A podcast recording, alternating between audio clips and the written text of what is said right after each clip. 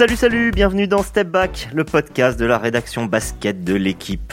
Il y a 8 ans, en 2013, la NBA retirait la catégorie pivot de son vote pour le All-Star Game, si vous vous en souvenez. Avant, on votait pour deux arrières, deux ailiers et un pivot, un, un centre, pour utiliser une traduction littérale. Depuis, on vote pour deux arrières et trois membres du front court, une catégorie plus large, plus indistincte. C'était surtout une décision symbolique de l'évolution du jeu de basketball, surtout aux États-Unis. Aujourd'hui, les meilleurs pivots, Anthony Davis, Nikola Jokic ou Joel Embiid, tentent au moins 3 tirs à 3 points par match quand ce n'est pas le double pour des joueurs comme Nikola Vucevic ou Carl Anthony Towns. Alors, c'est la question qu'on va se poser aujourd'hui. Existe-t-il encore des big men en NBA, les véritables hommes forts des raquettes, des joueurs à la Shaquille O'Neal? Et c'est ce dont on va discuter aujourd'hui avec Amaury Perdrio, Benjamin Henry et Antoine Bancharel à New York. Allez, début du game. Messieurs, quand on dit big man, la première chose à laquelle euh, je pense, ben, ça c'est un petit peu un penchant de, quadragénaire, hein, mais, euh, mais c'est à ce formidable quatuor qui avait notamment sévi dans les années 90 et qui était euh, composé de, Patrick Ewing et David Robinson, les deux pivots de Dream Team, de Hakim Olajuwon, double champion en 94 et 95, et du plus jeune d'entre eux, Shaquille O'Neal des joueurs dominants, mais quelqu'un pourrait-il parmi vous m'expliquer ou nous expliquer qui étaient-ils, quel type de joueurs ils étaient, ce qui nous éclairera aussi sur ce qui a changé aujourd'hui. Amaury, est-ce que tu veux t'y coller? Bah, En fait, euh, c'est le morphotype qui répondait à la, à la notion de pivot, c'est-à-dire qu'on avait systématiquement des joueurs qui, euh, on va dire, approchaient les 2 mètres 8 ou plus, hein, on ne parlait pas de géants euh, non plus à l'époque, avec une, une, certaine corpulence, soit une musculature, soit un peu plus de gras quand on parlait de, de Shaquille O'Neal, et en fait surtout on parlait de joueurs qui n'était pas attiré par le panier nécessairement euh, les yeux dans le cercle, mais plutôt le dos au cercle. Donc balle en main, capable de reculer, de faire reculer un adversaire pour se retrouver tout d'un coup sous le panier et finir de très près. Je pense que c'était ça la définition du pivot, c'était ça eux leur définition, la, manière dont ils dominaient le, basket à l'époque. Et, aujourd'hui, ben, force est de constater que ça a euh, effectivement très très évolué. Et pour de multiples raisons et, et notamment le, le, ce small ball hein, qui, qui, a pris le pas depuis quelques années et l'émergence des Warriors. On va vraiment parler le small ball parce que c'est le c'est le cœur, mais ce qu'on va essayer de comprendre, c'est où est l'œuf, où est la poule. Si le small ball est, finalement ce qui a fait d'une certaine manière disparaître un peu les pivots à l'ancienne, et encore, on va discuter de savoir si ça a vraiment disparu ou si, au contraire, c'est la, c'est la conséquence de ce qui s'est passé.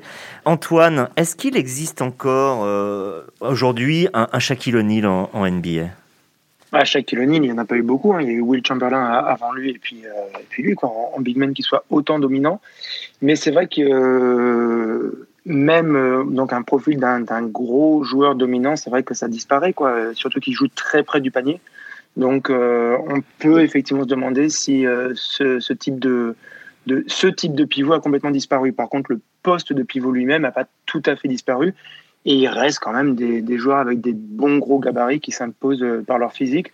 C'est dommage qu'un Demarcus Cousins ait eu les blessures qu'il ait eues, parce que lui, il a un jeu où il peut montrer les deux aspects. Il a un impact physique qui est vraiment très très fort.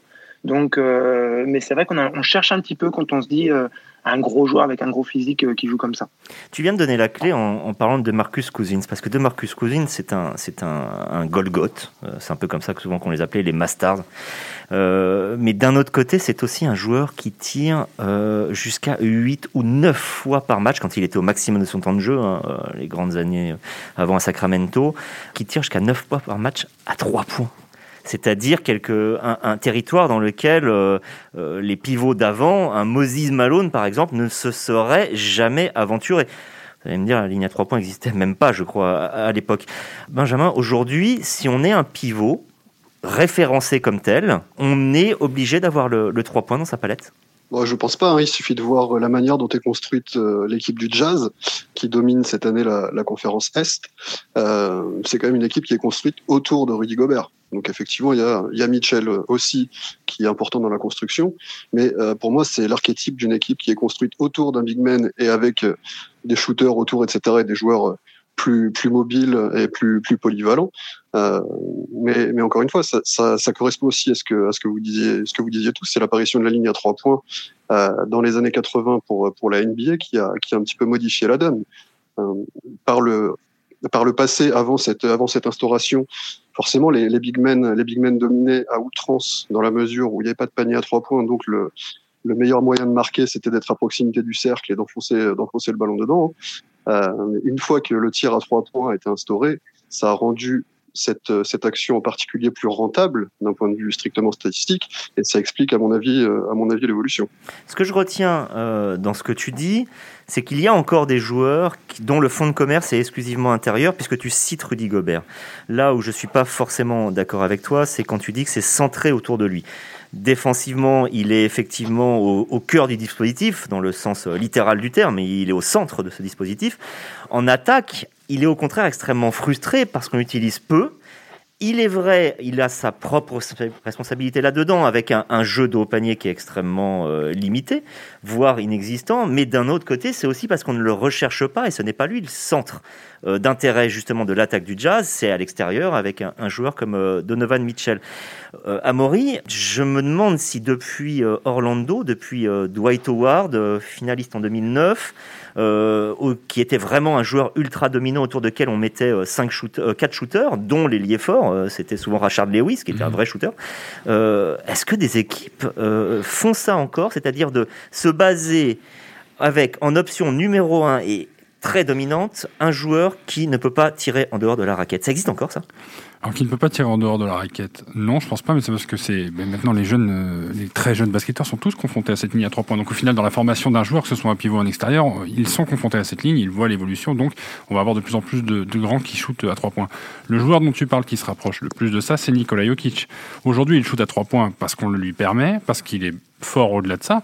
Mais s'il n'avait pas cette arme-là, on retrouverait en Nikola Jokic, un pur pivot euh, dont, on parle aujourd'hui, quelqu'un qui jouerait dos au cercle, qui enfoncerait, et parce qu'il y aurait des prises à deux, des prises à trois, parce qu'il a, il a, le talent pour finir de près, il ressortirait les ballons. Mais, mais euh, voilà. C'est intéressant ce que tu dis. En gros, Nikola Jokic pourrait jouer comme un big man à l'ancienne. C'est juste que, contrairement à avant où il y avait une ultra spécialisation, aujourd'hui on joue énormément sur la polyvalence et quelqu'un comme Nikola Jokic peut jouer dos au panier, mais peut aussi distribuer face au cercle. Ce qu'on appelle, on appelait souvent l'ailier fort d'une certaine manière, le deuxième meneur. Euh, il peut aussi shooter de loin. Euh, en gros. Euh, on va dire aujourd'hui, euh, Antoine, que les, c'est pas qu'on a perdu les big men, c'est que les big men sont devenus d'autres types de joueurs. C'est ça, non? Complètement, complètement. C'est limite euh, des joueurs quasiment hybrides parce que même si un Jokic effectivement un jeu de haut panier, c'est pas un massacreur d'arceaux comme on a pu avoir dans les 90s. Quoi. Euh, à un moment, quand on pense, euh, parce que en plus c'est notre génération forcément, au, Lajuan, au euh, Mutombo, au David Robinson, au euh, Patrick Ewing, etc. Ouais. Along the Morning, on pense à des mecs qui effectivement jouent euh, au bord de la raquette et puis d'un coup rentrent d'un pas et montent et, et défoncent les paniers.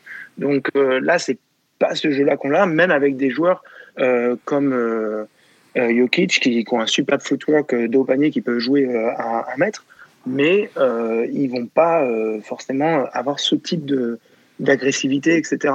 Ce qu'on dit, c'est ouais. qu'en gros, on peut plus euh, jouer de haut panier comme avant, c'est-à-dire avoir une attaque ultra statique avec un joueur qui va travailler Exactement. les fesses en arrière, essayer d'enfoncer son défenseur.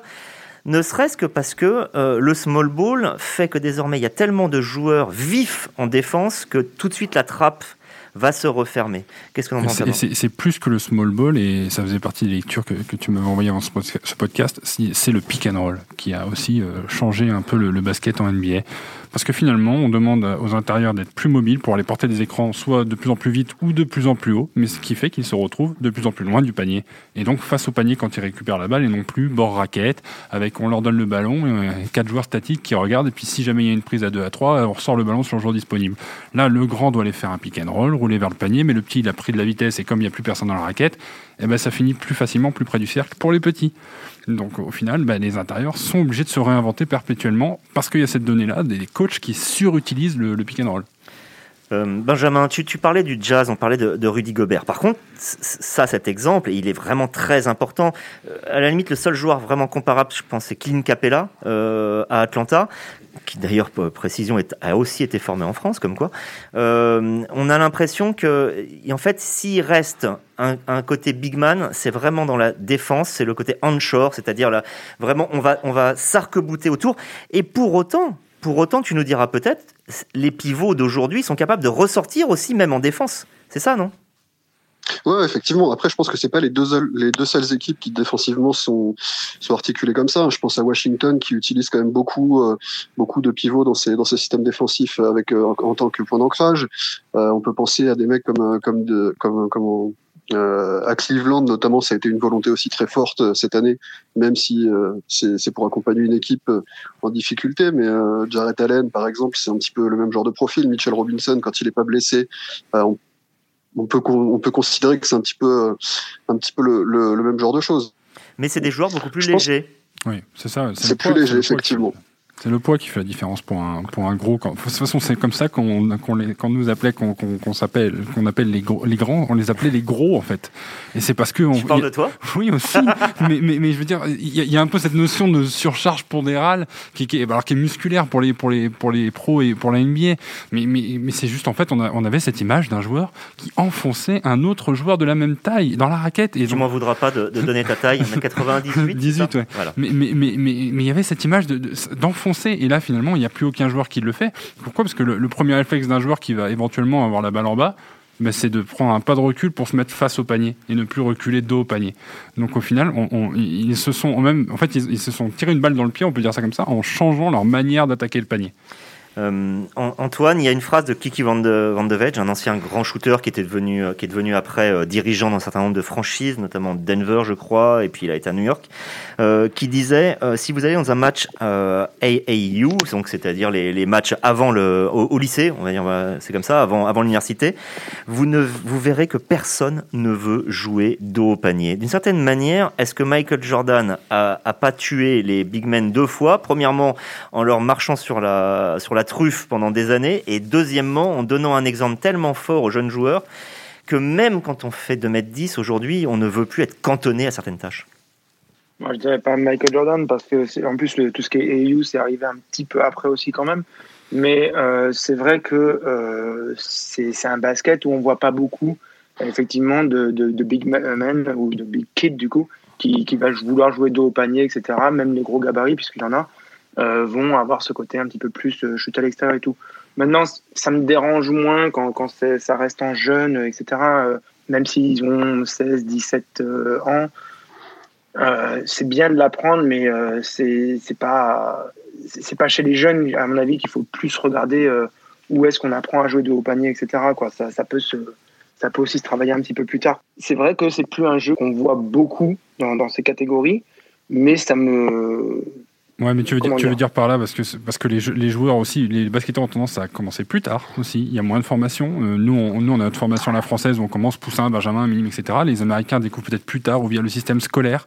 Et puis, ben, il y a cette starification du basket aux États-Unis qui fait qu'on voit des joueurs qui sont grands aujourd'hui shooter à 3 points. On voit des Kevin Durant qui, font, qui fait 2m16, 2m13 et qui dégainent. Euh, 2 9, voilà, officiellement. Mais, mais, mais, qui, va, qui va dégainer. Et en fait, on, on, a aussi construit des physiques de très grands, mais très fins. Euh, on peut penser à Christophe euh, Porzingis. Euh, voilà, c'est 2m22 lui. C'est censé être un pivot euh, dans la, par définition et en fait il passe sa vie en dehors de la raquette. Donc eh ben, on, a, on, a, on a ces joueurs-là en fait aujourd'hui, les joueurs des dix dernières années ont redéfini la, la, la notion qu'on a de ce que c'est que le jeu intérieur et donc les jeunes qui vont arriver ben, sont les victimes entre guillemets de, de, de cette mode là où je rejoins, là où je rejoins Maurice, c'est euh, sur cette euh, sur cette temporalité. Euh, il explique que depuis dix ans, les choses ont changé. Est-ce que depuis dix ans, ça vous rappelle pas un titre 2011 avec un, un intérieur euh, bah, qui mettait pas un pied dans la raquette, un intérieur allemand, voilà. Est-ce que c'est pas en partie ce joueur qui a révolutionné le, le poste intérieur? En partie, hein, bien entendu. On peut pas on peut pas tout expliquer par un seul un seul profil, mais c'est vrai que c'est quand même l'exemple type du grand qui savait qui savait tout faire, qui est sacré MVP euh, avec une équipe euh, non pas, euh, on va pas dire que c'était des faire valoir autour, hein, loin s'en faut, mais c'est quand même c'est quand même lui qui a porté son équipe vers vers un titre qui était qui était inattendu à cette époque-là et, qui qui est quand même l'exemple type du grand du grand shooter. C'est le, le, premier dans mes souvenirs à être aussi aussi dominant à l'extérieur. Quand, quand tu regardes juste les années d'après, euh, les Warriors ou les Cavs, eh ben les, les, les, big men qu'ils avaient, c'était les Asa Pachulia, c'était les Andrew Bogut, c'était les Tristan Thompson qui étaient devenus en fait des intérieurs de devoir plus que des intérieurs de, de premier plan. Et d'ailleurs qui jouaient euh, à peine une vingtaine de minutes, de minutes par match en n'ayant pas vraiment de backup pivot, c'est-à-dire qu'après, derrière, on jouait avec euh, trois arrières et deux ailiers, de, ou quatre ailiers en arrière, et voilà. Dallas, c'est très intéressant ce que, ce que tu as dit, Benjamin, parce que Dallas, à la limite, c'était une équipe qui, si elle avait un poste à l'ancienne, c'était celui du meneur. Elle avait encore Jason Kidd. Donc, mais par contre, c'est qu'à l'intérieur, il y avait déjà une évolution. Mais quand tu dis, est-ce que ce serait pas lui euh, Je me demande s'il n'y en aurait pas un juste avant qui aurait fait vraiment euh, bouger les lignes c'était Kevin Garnett. Euh, parce que lui, il faisait pareil, comme Dirk Nowitzki, c'était un, un 7 pieds, comme on dit, c'est-à-dire quelqu'un qui est vers les 2 mètres 13, 2 mètres, 2 mètres 11, 2 mètres 13, suivant les, chaussures ou pas, et, qui était encore un intérieur, c'est-à-dire un intérieur, un big man, et c'est un batailleur, c'est quelqu'un qui était monté fin, mais qui était un vrai batailleur, mais d'un autre côté, qui euh, avait déjà un jeu d'extérieur avec un premier pas extrêmement fort euh, et, un tir. Ça, je me demande si Kevin Garnett, qu'est-ce que tu en penses, toi Antoine? J'ai l'impression que Kevin Garnett a joué un rôle pivot, excusez-moi du jeu de mots, euh, dans cette évolution. Un petit peu, oui, mais enfin là, quand même, quand on dit Dirk et Kevin Garnett, certes, c'est des intérieurs, mais c'est pas des pivots. Et quand même, le pivot et l'ailier fort, c'est pas tout à fait le même poste. Donc, euh, même si en fin de carrière, Kevin Garnett, euh, avec moins de capacité euh, athlétique et de vivacité, a fini plus pivot, et puis aussi la, NBA commence à changer, pour moi, c'est pas des, des pivots pivots. Et le poste de pivot, il est quand même particulier. C'est pas mal ce que tu dis, parce que ça me fait penser justement à autre chose. Je vous propose une autre réflexion. Tim Duncan. Tim Duncan, c'était un joueur qui jouait, euh, dont on dit que c'est le meilleur ailier fort de l'histoire, parce que, mais en même temps, tout le monde dit que c'était aussi un pivot dans le sens où il, a, il, avait un jeu de haut panier qui était fabuleux. Il pouvait servir de point d'ancrage défensif sous le cercle, mais c'est un ailier fort parce qu'il jouait beaucoup face au panier et parce qu'on le faisait jouer avec un pivot. Ouais. Radoslav Nesterovic, Thiago Splitter, Oberto, un, un, pivot, Oberto, un pivot à l'ancienne. Prenons un Carl Anthony Towns aujourd'hui même profil que Tim Duncan. Les trois quarts du temps, il va attaquer face au cercle, il prend 8 tirs à 3 points par match, sauf que lui, il est pur pivot dans le sens où on ne le fait pas jouer avec un pivot, on le fait jouer avec des ailiers ailiers forts montés légers. La différence près que Carl Anthony aujourd'hui, euh, dans ses actions, va peut-être poser 2, 3, 4, 5 dribbles. Tim Duncan, il était au panier, posait un dribble, il se tournait, il utilisait la planche, ou en un ou deux dribbles, il était au panier. En fait, c'était des, des, actions courtes euh, et qui n'étaient pas euh, chronophages ou euh, qui, qui, lui demandaient lui trop d'énergie. Towns, si, quand il va, s'il va marquer un panier en pénétration, il est parti de la ligne à trois points. On va dire que Duncan, c'était big fondamental. Quoi. C'était juste ça, il avait besoin d'un dribble pour savoir ce qu'il allait faire, la planche, pas la planche, le, panier, pas le panier. Donc bah déjà oui, euh, on voit, tu vois le gap en fait qui est entre ces deux joueurs-là. C'est le même poste, mais c'est plus du tout le même poste en fait. Pour que l'auditeur nous, comprenne bien. Donc c'est vrai qu'on parle de, technique, mais on, voit qu'en fait l'évolution, la, la, panel technique des intérieurs a beaucoup beaucoup évolué. Ça ne veut pas dire par exemple qu'un joueur qui, qui, joue pas de haut panier peut pas aujourd'hui euh, être un intérieur un peu dominant. Des joueurs comme Rudy Gobert, des André Jordan, Clint Capella sont excellents sur, sur le pick and roll, mais la question que j'ai à vous poser, euh, Benjamin, par exemple, euh, est-ce que, en gros, il peut y avoir encore des big men dans le sens castagneur, dans le sens de la dureté, avec l'arbitrage d'aujourd'hui qui euh, siffle au moindre mini contact je pense qu'effectivement, ça participe, ça participe à l'évolution, à l'évolution du jeu hein, plus que plus que du poste, euh, puisque ça se voit aussi même sur les sur les postes extérieurs, etc. Dès que dès qu'on pose la main sur le bras, la, le, le, coup de sifflet, le coup de sifflet tombe. Il faut aussi, il faut aussi se rendre compte de ce que c'est être un pivot à l'ancienne bagarreur, c'est savoir les, les côtes chatouillées à longueur de temps. Euh, moi, je peux concevoir, je peux concevoir que les mecs aient pas forcément envie de, de prendre des coups de coude à longueur de, à longueur de soirée, quand c'est plus simple de s'écarter un petit peu, d'avoir un petit peu d'espace et de pouvoir, de pouvoir dégainer s'ils ont la, la, capacité à le faire. Ouais, mais avant, ils avaient la fierté d'appartenir à ce qu'on appelait une caste. J'ai l'impression que c'est cet esprit de caste qui a un peu disparu euh, aujourd'hui. Ouais, effectivement, je pense que c'est quelque chose qui est en train de, en train de se perdre un petit peu, cette, ce côté, ce côté bataille, ce côté rugueux, euh, au détriment d'autres choses. Euh, c'est peut-être un petit peu plus flashy, euh, enfin flashy, je sais pas si c'est le terme, mais, mais il y a une évolution du basket qui est, qui est indéniable hein, depuis, euh, depuis 20 ans. Et je pense que c'est pas que depuis 20 ans. Je pense que ce sont des cycles et qu'il y a des évolutions qui, qui se font, euh, qui se font, qui se font progressivement au fur et à mesure par rapport à certains profils qui viennent apporter une touche différente dans le jeu, etc.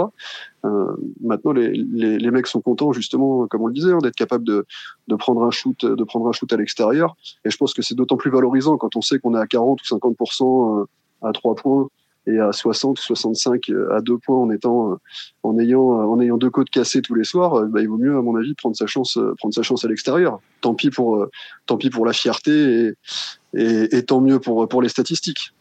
Il y a d'ailleurs le, dernier vrai bagarreur, vous allez me dire si vous, en avez d'autres, moi que, que j'ai, c'est peut-être pas un hasard, c'est Steven Adams, c'est un joueur qui vient de Nouvelle-Zélande. Patrie, euh, s'il en est du rugby, euh, des contacts et de, et de la fierté dans le contact. Euh, j'ai l'impression.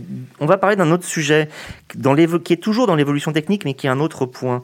on a vu que certains intérieurs, pour survivre en NBA, qui étaient des purs big man, je pense par exemple à un mec comme Marc Gasol, qui était quand même un, ne serait-ce qu'un pivot vraiment conséquent, euh, Marc Gasol. C'est pas un poète quand on le voit. Pour autant, il a une finesse de main et il s'est mis à shooter à trois points du jour au lendemain.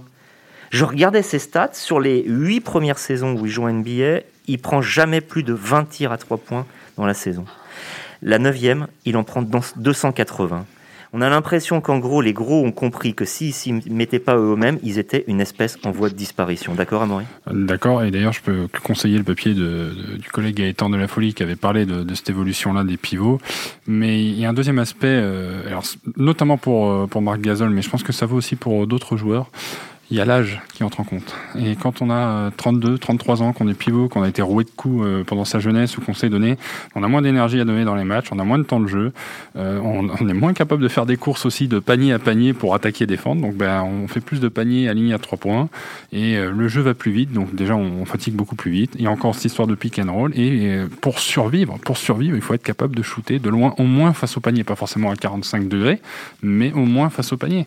Et, au final, un Marc Gasol moins capable d'aller se battre au rebond, moins capable de défendre, moins, de moins en moins capable de faire des choses, ben, il, va compenser de l'autre côté pour essayer de se rendre utile plutôt que de devenir euh, euh, ce qu'ils appellent une liability, c'est-à-dire un, point mort et jouer à 54, ça intéresse aucune équipe. C'est un point qui a aussi, enfin, sur la mission technique, il y a aussi la passe, euh, Antoine. Avant, en gros, pour résumer, un pivot devait savoir passer aux joueurs ouverts sur les prises à deux. Pour résumer, c'est un peu aussi simple que ça. Alors, ça fait un petit peu basket de départemental, mais c'était la réalité. Aujourd'hui, la qualité de passe des intérieurs, notamment depuis euh, un certain Joachim Noah, même s'il y en a eu avant, pour ceux qui connaissent, les Brad de Gersey ou mais surtout depuis Joachim Noah, on a l'impression que tous les pivots aujourd'hui sont un peu devenus des, poètes balle en main, qui, encore une fois, modifie la caractéristique globale du big man. Oui, effectivement. Il y, a, une vraie qualité de passe parce que même euh, s'il fallait savoir euh, lâcher la balle quand euh, il y avait une prise à deux, quand on regarde les 90s, bon, à part un ou deux qui étaient vraiment doués pour, mais c'était pas une qualité de passe phénoménale où on renvoie complètement de l'autre côté du terrain, côté faible ou autre. Ce fait Jokic à merveille. Exactement. C'était à l'époque juste, bah, je suis en bas, je suis un peu coincé, je me débarrasse de la balle et puis ça s'arrêtait à peu près là quand même. Hein. Euh, maintenant, c'était pas du tout la même chose. Et puis surtout, il y a effectivement ce que tu dis on met un pivot en tête de raquette et on lui fait diriger le jeu comme ça. Euh, Joachim l'a fait quelque part un peu par défaut. C'était euh, euh Thibodeau nous, nous pète des roses, euh, d'Eric Rose en le faisant jouer un petit peu trop. Bon, on peut le blâmer ou pas. Et du coup, bah, derrière, Joachim doit faire ce rôle vraiment là de manière éclatante où c'est beaucoup, beaucoup de fois par match. Et on se rend compte bah, qu'en fait, on peut avoir des, des, intérieurs qui distribuent le jeu, que ça crée quelque chose, notamment des lignes de coupe, etc., vers le panier qui sont pas inintéressantes. Et c'est vrai que maintenant, comme en plus on a des joueurs qui ont cette qualité de plus en plus, euh, et notamment un Marc Gasol, un Jokic, etc. Bah du coup, ça, ça, moi je trouve que ça apporte vraiment des, belles choses dans le jeu. C'est pour ça que j'étais, ça me dérange pas finalement qu'on n'ait pas énormément de joueurs qui jouent de haut panier, surtout chez les jeunes, etc. Il est beau à regarder ce jeu quand même, et ça veut pas dire qu'on n'a pas besoin de, de, grands joueurs, qu'on n'a pas besoin que de temps en temps les gars redescendent en bas, parce qu'il y a besoin de cet aspect-là. Mais le fait qu'ils soient plus polyvalents quelque part, est-ce que c'est pas un peu plus beau quoi? Tu regardes 8 des, 8 des 10 pivots qui marquent le plus en NBA cette saison tournent à euh, au moins 3 passes par match en moyenne. Et euh, mais pour répondre à, la question d'Antoine, euh, après c'est une question de goût. moi par exemple, l'alternance me manque. Euh, c'est-à-dire ce qu'on trouvait beaucoup chez les Spurs encore, qui ont été un petit peu les derniers des Mohicans, euh, avec une balle qui va travailler à l'intérieur, et puis sur l'action d'après, au contraire, beaucoup de vista et de génie avec Ginobili euh, qui faisait des choses. Et c'était ce côté, on monte, on descend dans les dans l'émotion, différente de celle aujourd'hui où on a parfois des recherches de highlights permanentes qui sont qui sont compliquées. Mais ce que je comprends de ce que vous venez de dire, de ce qu'on a dit ensemble, c'est qu'en gros les big men n'ont pas disparu, ils ont juste évoluer. Et ceux qui d'ailleurs ont le plus de mal à évoluer sont ceux qui ont le plus de mal à exister euh, aujourd'hui. Et d'ailleurs, ça pose une, question, la dernière, on finira le, podcast là-dessus, c'est est-ce qu'on peut encore gagner le titre sans... On peut, pardon, pas encore, parce que c'est l'encore qui est de trop. Est-ce qu'on peut désormais gagner le titre sans big men, même des big men modernes? Je pense à Golden State, un joueur comme Draymond Green. Alors évidemment, hein, c'est pas, euh, il fait pas 2m15 et 130 kg. Euh, on n'a pas construit l'équipe autour de lui, mais il a un rôle défensif euh, et un rôle de coordinateur qui est fondamental. je pensais à un Sergi Baca avec Toronto. je pense à évidemment Anthony Davis, qui est moderne, qui est, qui est fluide et qui est agile avec les Lakers. Est-ce qu'aujourd'hui, l'ultra small ball version Houston, ça, peut marcher? Est-ce qu'on peut définitivement tuer les, les big man? Qu'est-ce que tu en penses, par exemple, Benjamin? Bah, moi, je me pose, je me pose véritablement la question. Il euh, y, y, a une telle évolution, comme on, comme on le disait. Euh, c'est pas lié uniquement aux big men, c'est-à-dire que même ceux qui étaient, euh, qui, qui, a 10 ou 15 ans auraient été systématiquement des postes 4, sont maintenant des postes, des postes 3, euh, potentiellement, voire, voire pour certains des postes 2. Il suffit de voir un, un Antetokounmpo, par exemple, qui, en, extrapolant, pourrait jouer quasiment euh, poste, de poste 1 à poste 5. On peut, on peut envisager la même chose pour des, pour des Kevin Durant, par exemple, qui pour le coup lui est très grand, mais et, relative. Enfin, c'est des mecs qui sont très grands et relativement fins. Pour rester sur ma position initiale, je pense qu'il y a une évolution perpétuelle dans le basket et qu'à terme, euh, il y a des nouveaux modèles qu'on n'a pas encore imaginés. Il y a dix ans, c'était impossible d'imaginer une équipe gagner en jouant small ball comme l'a fait Golden State. Euh, ce modèle euh, a fait son temps, a fait ses preuves, etc. Peut-être qu'on va arriver vers d'autres vers d'autres choses. Alors ça peut être avec deux tours de contrôle, par exemple, à l'intérieur. Euh, euh, considérant que LeBron James peut être une deuxième tour de contrôle à côté de, à côté de Anthony Davis, sachant qu'aucun de ces deux-là ne peut être considéré comme un vrai poste 5, euh, au sens où on l'entendait tout au long de tout au long de ce podcast, de, de ce podcast pardon. Euh, il y a une vraie évolution. C'est on va on va plaider la, la, le, le, jeu de mots volontaire. non, non, mais il y a une véritable évolution et, et je pense que les, les, prochaines semaines apporteront des réponses notamment, notamment sur cette fin de saison. Je suis très curieux de voir qui sera titré et quelle, sur quelle, quelle, sera la construction d'équipe qui sera euh, celle récompensée en fin de saison. Oui, notamment parce qu'il y a quand même un joueur là dont on parle pas trop, c'est Joel Embiid, qui quelque part, s'il n'y avait pas Jokic, serait sûrement MVP cette euh, saison. Et Jokic aussi. Euh, tu es en train de nous dire qu'en Joel... les deux candidats pour le trophée de MVP sont deux pivots au final, mais c'est des pivots modernes. Au final, c'est des pivots qui jouent quasiment comme des, ou même comme pas mal de quatre ont joué pendant très longtemps. C'est, c'est... est-ce que ça veut dire qu'on a complètement perdu le poste de pivot? Je suis pas sûr. Mais maintenant, on a des pivots qui doivent faire autre chose, ça c'est clair. Mais un Joel Embiid, euh, avec la qualité de footwork qu'il a, etc., il va aller moins que souvent que le faisait un Hakim Olajuwon, mais il va nous faire des choses magnifiques près du panier. Et en plus, lui, il aime bien y aller jusqu'au, jusqu'à l'arceau. Tout à l'heure, euh, Benjamin parlait de cycle en milieu de podcast. Moi, je, je, suis plutôt de. J'ai envie de croire dans ce cycle qui un jour changera et plus on extériorisera le jeu, plus euh, les pivots qu'ils comprendront qu'il faut revenir un peu à cette base intérieure, à, aller au mastic près du cercle, auront leur chance de revenir et de, de réimposer un peu ce côté pivot à l'ancienne, parce que plus on ira loin, plus on se rapprochera du panier. Et si tu veux mon avis, pour moi, on ne pourra pas revenir à ça s'il n'y a pas une évolution de l'arbitrage pour revenir vers un peu plus de permissivité, on va dire d'une certaine manière. Euh, mais c'est comme toujours, c'est une question de curseur. Et on verra bien si un joueur comme euh, Victor Mbanyama, qui euh, fait 2m18, qui joue comme un extérieur, qui est monté, lui, extrêmement fin, va pas finir par jouer 3. En gros, est-ce qu'on va pas encore nous réinventer le jeu intérieur à partir de la France? Nous verrons bien, mais ça, on a largement le temps d'en parler dans un autre podcast. Pour tout vous dire, pas de podcast la semaine prochaine. On attendra le lundi 17 car là on aura juste fini la saison régulière et le play-in qui euh, est juste avant le play-off désormais commencera le lendemain. Ce sera le très bon jour, lundi 17 pour enregistrer un prochain step back en espérant que vous soyez au rendez-vous. À bientôt, ciao ciao, portez-vous bien.